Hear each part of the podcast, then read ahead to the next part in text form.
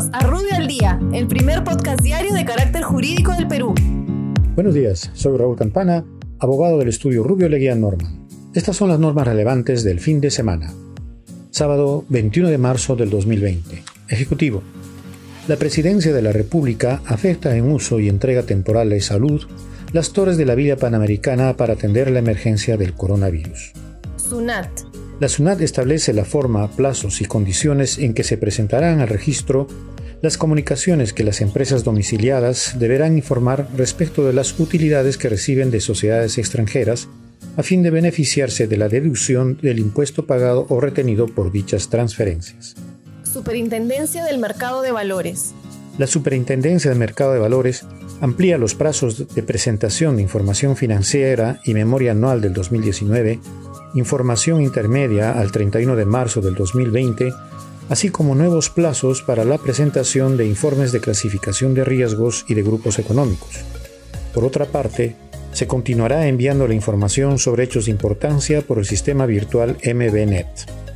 Finalmente, se suspende por 30 días los procedimientos administrativos ante la superintendencia. Se detalla los servicios que se mantienen durante la emergencia facultando a las administradoras de fondos mutuos y a las empresas proveedoras de precios a modificar los horarios de vigencia de valor u hora de corte, hora máxima para remisión de precios y tasas, así como de atención al cliente. Migraciones. La Superintendencia Nacional de Migraciones reprograma las citas relativas a los trámites de procedimientos administrativos y servicios brindados. Igualmente, se suspende los plazos administrativos y la multa por exceso de permanencia, el plazo de ejecución de la orden de salida para abandonar el país de personas extranjeras. Se extienden los plazos de permisos especiales, así como el plazo de vigencia de la calidad migratoria temporal o residente de personas extranjeras. Finalmente, se suspende por 30 días hábiles los plazos previstos en el texto único de procedimientos administrativos de la Superintendencia. Banco Central de Reserva. El Banco Central de Reserva suspende durante el tiempo de vigencia del estado de emergencia nacional los plazos legales establecidos para que las entidades del sistema financiero envíen la información solicitada por el BCR, excepto lo relativo a operaciones cambiarias, tasas de interés del mercado de dinero, entre otros. SBS.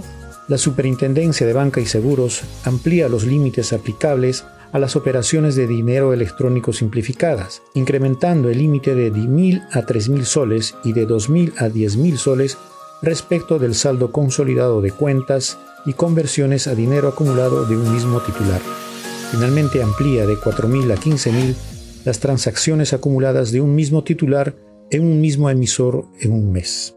Domingo 22 de marzo. Economía y finanzas. El Ministerio de Economía y Finanzas establece la orden de pago del sistema financiero OPF y el cheque no negociable como medios de devolución para deducciones del impuesto a la renta a favor de los contribuyentes que realicen gastos en proyectos de investigación científica, así como el desarrollo e innovación tecnológica. Poder Judicial. Reasignan competencias de juzgados no penales de emergencia solo entre los juzgados penales que excepcionalmente conozcan procesos con arreglo al nuevo Código Procesal Penal, con el fin de no recargar la labor del juzgado penal de turno permanente.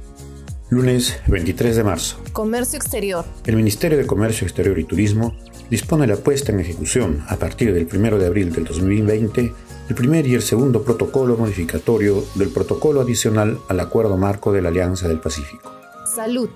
La Dirección General de Salud aprueba la directiva sanitaria para el manejo de cadáveres cuya causa de defunción haya sido por el COVID-19. Muchas gracias, nos encontramos mañana. Para mayor información, escríbenos a comunicaciones.rubio.pe. Rubio, moving forward.